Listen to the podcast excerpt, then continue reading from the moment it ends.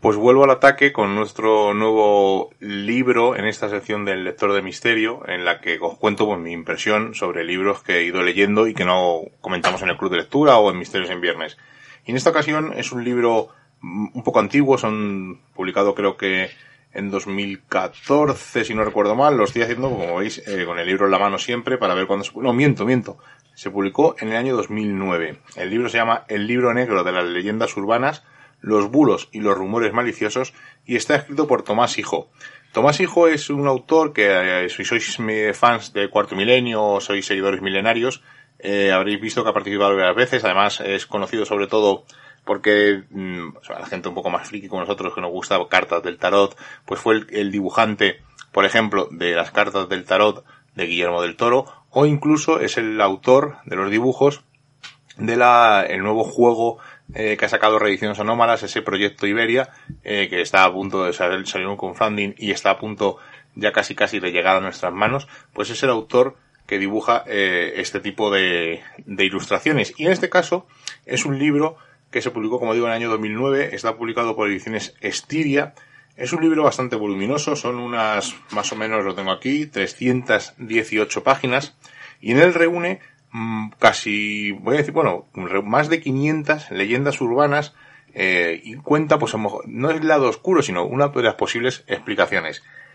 He disfrutado muchísimo con este libro, me lo he pasado genial, he descubierto un montón de leyendas que no, que no conocía. Y antes de indagar un poco más, os voy a decir, os voy a leer lo que pone en la contraportada.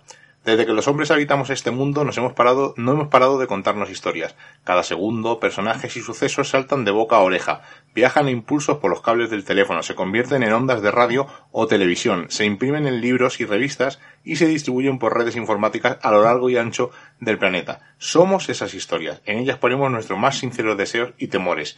No han cambiado apenas desde la época en la que se contaban junto a una hoguera, al fondo de una gruta. A veces uno de esos relatos se resiste a ser olvidado y se instala en las mentes de los hombres. Poco a poco se va destilando, se va perfeccionando y puliendo como una joya. Se convierte en leyenda. Hoy más que nunca los seres humanos fabricamos leyendas, porque hoy más que nunca necesitamos explicaciones sencillas en un mundo que es una máquina incomprensible. Estas leyendas modernas ya no tienen a brujas, ogros y duendes como protagonistas. Las pueblan mafias, multinacionales, misteriosos agentes del gobierno, ya no suceden en oscuros bosques, sino en atestados centros comerciales. En lugar de manzanas envenenadas, pues tenemos hamburguesas tóxicas, y donde había un castillo misterioso, hoy encontramos, por ejemplo, un terrorífico sanatorio, un resort de lujo o una desierta carretera comarcal.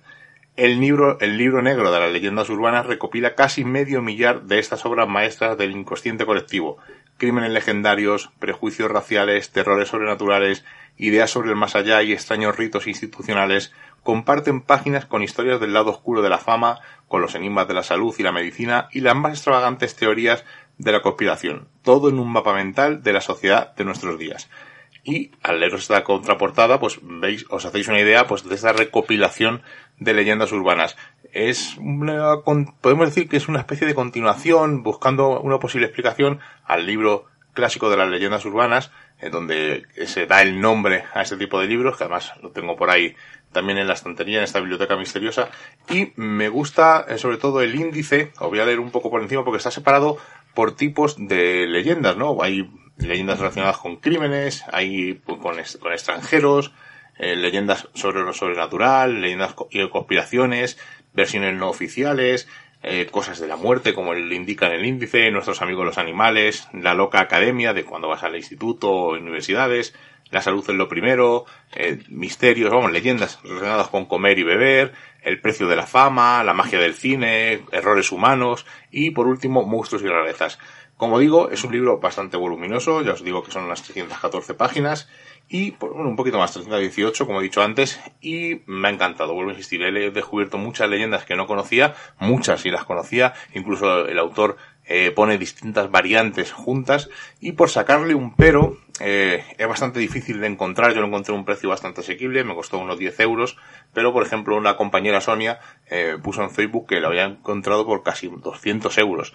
No sé si habrá ediciones más económicas, en toda colección solo encontré esa de 10 euros y fue con la que me hice, pero desde luego es un libro muy, muy, muy recomendable. Le pone, por ponerle un pero, además no tiene casi faltos ortográficas, o sea que es un libro hecho con cariño, con mimo, y por ponerle un pero, insisto, pero por buscarle tres pies al gato, es que algunas de las leyendas que cuentan a lo mejor no ocupan más de un párrafo.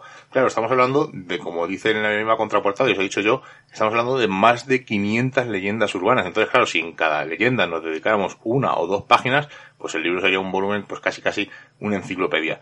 Pero bueno, olvidando ese pequeño detalle, por, por, insisto, por buscarle un pero, porque desde luego es de las lecturas de este 2021 que más he disfrutado, eh, es eso, que, son tantas leyendas, tantos descubrimientos, y claro, algunas pues son simples párrafos y te dan pues muy a poco, ¿no?